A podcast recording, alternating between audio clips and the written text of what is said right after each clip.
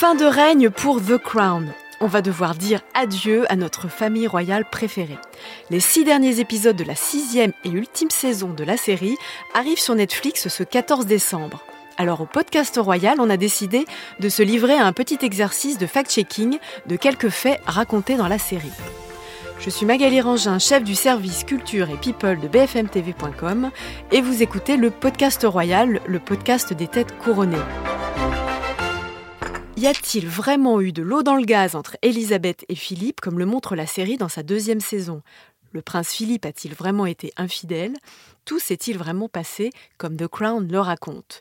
Avec nous aujourd'hui pour démêler le vrai du faux, Marc Roche, correspondant royal pour Le Point et auteur de plusieurs livres sur la famille royale, dont Les Borgia à Buckingham et Elle ne voulait pas être reine. Bonjour Marc. Bonjour. Alors avant de parler de la fidélité du prince Philippe, une question.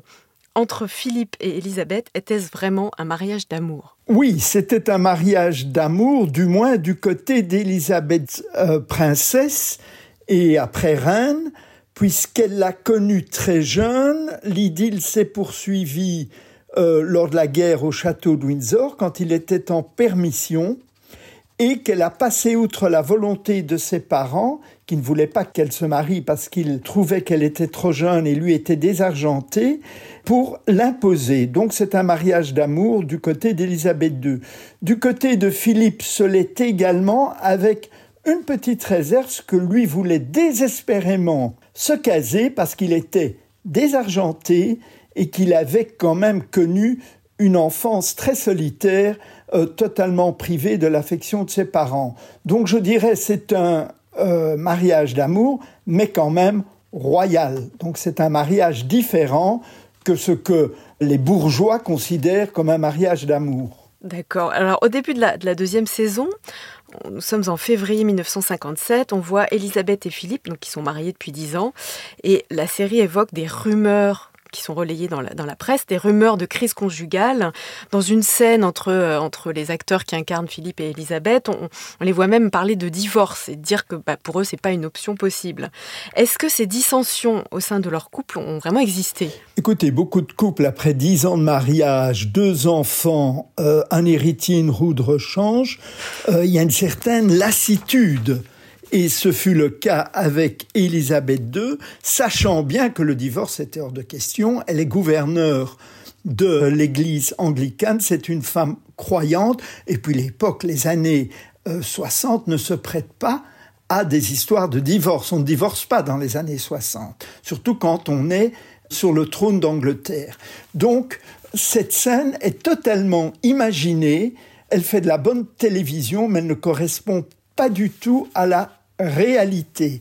Ce qu'on sait, par exemple, c'est que le couple faisait chambre à part et aussi qu'il y avait des dissensions entre eux puisque la reine avait mis son veto à ce que Philippe puisse utiliser le nom de sa famille Mountbatten dans les noms de ses enfants, un problème qui sera réglé par la suite. Donc, ça ne va pas très bien entre eux, mais néanmoins, personne n'évoque le divorce. La série évoque également des infidélités du prince Philippe. Alors, est-ce que le prince Philippe a été infidèle? Alors, écoutez, sa défense est plutôt traditionnelle. Dire toute ma vie, j'ai été entouré de gardes-corps, je n'ai pas pu euh, commettre des infidélités. Ceci dit, c'est très clair que c'est un bel homme qui aime les femmes, qui est entouré de femmes aristocrates et qu'il y a peut-être eu des infidélités quand euh, le mariage tanguait. Notamment, on a vu Philippe fréquenter des boîtes à Soho, le quartier chaud de Londres, avec des starlettes. Il est parti pendant six mois pour un voyage euh, en Australie avec Mike Parker, son écuyer. On dit qu'il s'est passé des choses. Il n'y a jamais rien de prouvé parce que la presse n'a jamais rien écrit sur les infidélités du prince Philippe pour protéger la reine et l'institution royale.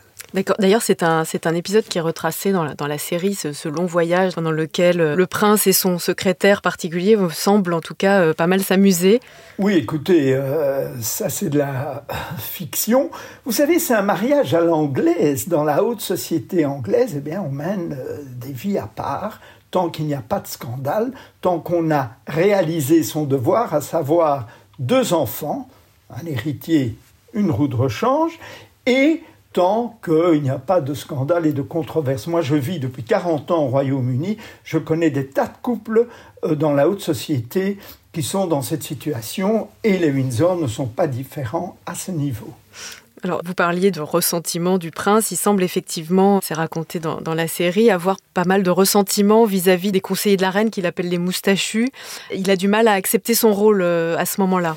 Euh, Philippe est un homme intelligent, déterminé à moderniser la monarchie, qui a connu une vie outre la vie de cour, puisqu'il a été euh, dans la Navy, et donc il se retrouve aux côtés de la reine en 51, une reine pas du tout préparée à la tâche, qui se consacre totalement et l'évince parce que elle ne voulait surtout pas se trouver dans la situation de la reine Victoria, dont le mari Albert était celui qui organisait la monarchie pendant qu'elle faisait des gosses. Et elle a dit ça je ne veux pas. Elisabeth II est une femme déterminée qui a le sens du devoir chevillé au corps et qui est très influençable, euh, notamment parce qu'elle est jeune quand elle est montée sur le trône, très influençable de la part des conseillers hérités de son père. Et là, Philippe a un autre problème. Il est allemand.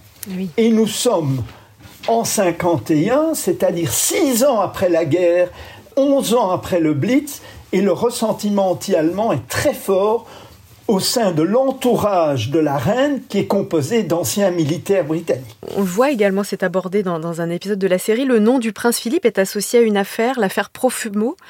De, quoi s'agit-il? Alors, l'affaire Profumo en 1963, c'est un énorme scandale. Un mannequin, Christine Keeler, a deux amants. L'un, c'est l'attaché militaire soviétique à Londres, et l'autre, c'est le ministre de la Défense et Profumo, qui est ministre de la Défense, un espoir du Parti conservateur, dément avoir eu une affaire avec Christine Killer. Et il doit démissionner, mhm. parce que la presse dénonce le rôle de euh, Profumo. Seulement, Profumo, comme l'attaché militaire soviétique, faisait partie d'un club qu'on dirait de, de partouzards, et qui s'appelait le club de Clevenden, du nom d'un hôtel très connu près de Windsor. Et on a vu le prince Philippe aller à cet hôtel. Faisait-il partie de ce cénacle ou pas? Euh, On n'a jamais rien su, mais son nom a été cité comme possible participant à des soirées fines hmm. auxquelles participaient également Christine Keller, Profumo et Ivanov, qui était l'attaché soviétique. N'oubliez pas que nous sommes en pleine guerre froide. Bien plus tard dans la série, il y a un autre personnage qui arrive. On est là, on est dans la cinquième saison, on est dans les années 90. Euh, le prince entretient une relation euh, très amicale avec euh, Pénélope Knatchbull, qui est une parente, et c'est une relation qui chiffonne beaucoup la reine. Quelle était la nature véritable de la relation entre Philippe et, et, et Pénélope Knatchbull? On suppose, parce qu'on n'en sait rien, qu'elle a été surtout platonique. Ils avaient en commun les courses de calèche. Il venait du même milieu aristocratique. Elle était une pièce importée de la famille euh, Mountbatten, qui est la famille de, mhm. Philippe, et euh, ils étaient très proches.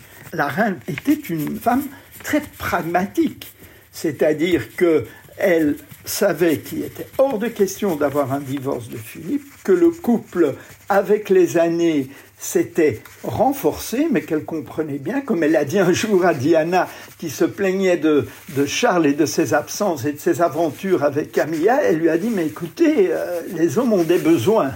Donc, c'est une femme pragmatique, pratique, et d'ailleurs, la preuve euh, de cela, c'est qu'elle a invité cette dame aux funérailles de Philippe. Quant à savoir si elle était la maîtresse de Philippe ou pas, je n'en sais rien, personne ne le sait. D'accord.